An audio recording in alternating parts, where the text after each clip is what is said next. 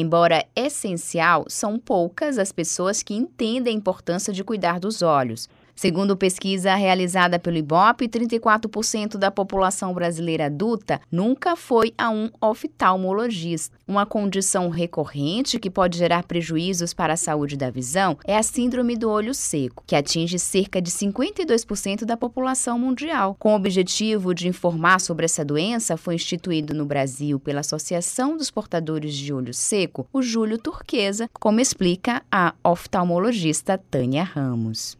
A intenção da criação dessa data foi de promover a conscientização sobre a doença do olho seco. A importância disso é que, apesar de que muita gente não sabe, a doença do olho seco ela comete uma em cada quatro pessoas da população mundial. Se acredita hoje que já seja 1,4 bilhões de pessoas no mundo que apresentam a doença do olho seco. Isso é uma população muito grande. Então, esse mês ele foi, foi criado justamente para conscientizar sobre a presença da doença do olho seco e fazer a promoção da conscientização da doença e promover também é, o diagnóstico e tratamento dessa doença tão frequente na população. Tânia Ramos explica que a síndrome do olho seco é uma condição ocular caracterizada pelo déficit de produção de lágrimas. A doença pode atingir qualquer um, porém, existem algumas condições que aumentam a probabilidade de ocorrência da doença, como idade, fatores ambientais e o uso excessivo de computador e celulares.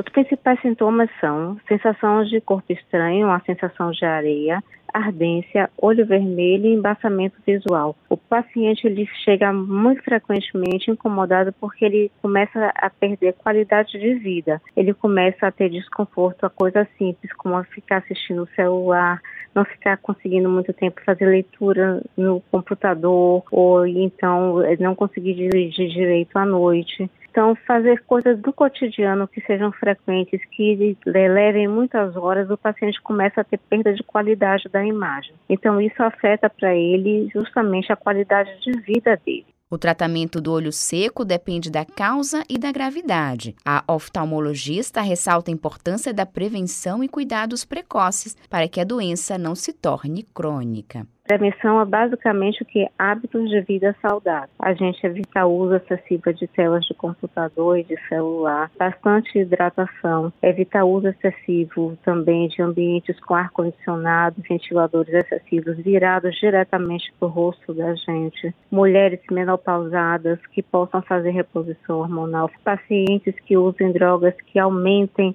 a síndrome do olho seco, que nem pacientes que usem antidepressivos, fazer avaliação com seu oftalmologista se necessita fazer a reposição de lágrima. Então, essas coisas elas podem ser feitas de forma que a gente previna e trate o olho seco precocemente se ele aparecer e também fazer a prevenção com os hábitos de vida saudáveis que são responsáveis por 90% da prevenção.